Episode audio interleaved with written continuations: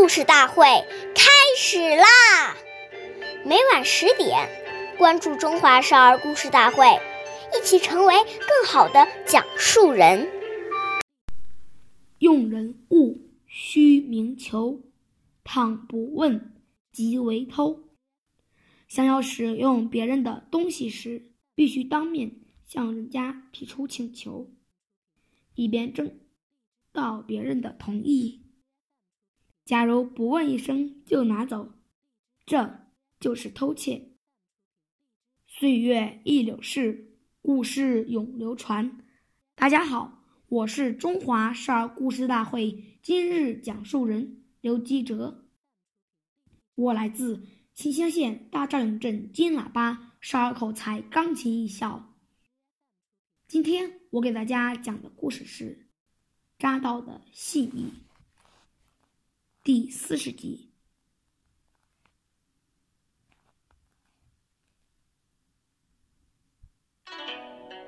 宋朝时，有一天，扎道和仆人挑着礼物去拜访远方的亲戚。中午时分。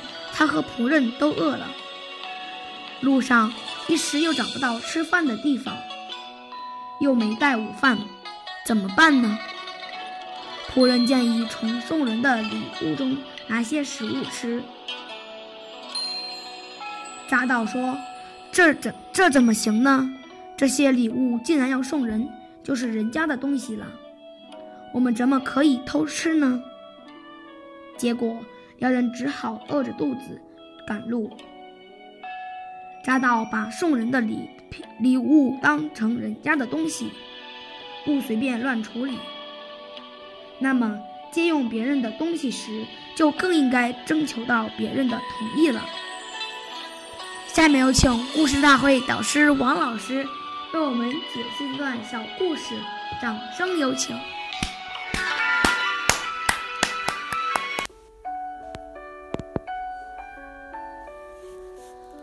如果我们随便拿别人的东西来用，当主人找不到时，就会心生烦恼。很多的争执冲突，就是因为这些小节没有注意到而产生的。还有一些人出于好奇心，经常去翻别人的抽屉、柜子等，看看有什么东西。这种行为一旦让人知道，将来别人丢了东西，第一个就会想到你。所以，不该我们拿的或用的，连动都不要动。以免招惹没有必要的嫌疑，给自己带来没有必要的麻烦。我们不要因为这些小事而亏欠了德行。感谢您的收听，下期节目我们再会。我是刘老师。想参加故事大会的朋友，请关注我们的微信公众号“微库全拼八六六九幺二五九”。